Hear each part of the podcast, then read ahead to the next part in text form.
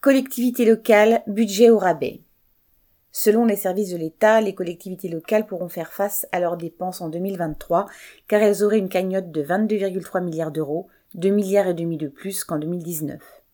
Évidemment, les protestations se sont élevées, des mairies jusqu'au Sénat, contre cet optimisme gouvernemental annonciateur de restrictions sur leur future dotation générale de fonctionnement la revalorisation des salaires des fonctionnaires, même à la traîne sur l'inflation, la hausse des factures pour le fonctionnement des cantines, des piscines, des crèches, les investissements pour les chantiers en cours et à venir, tout cela repose sur les collectivités locales qui réclament une dotation générale indexée sur l'inflation.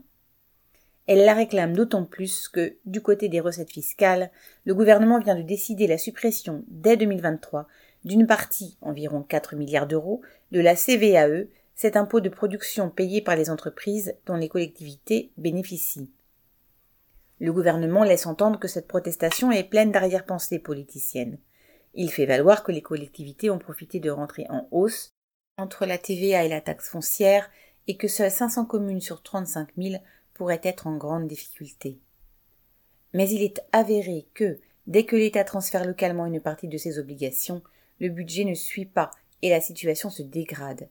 Dans les communes populaires en particulier, c'est la population qui paye, par des services publics de plus en plus déficients, les cadeaux faits au patronat.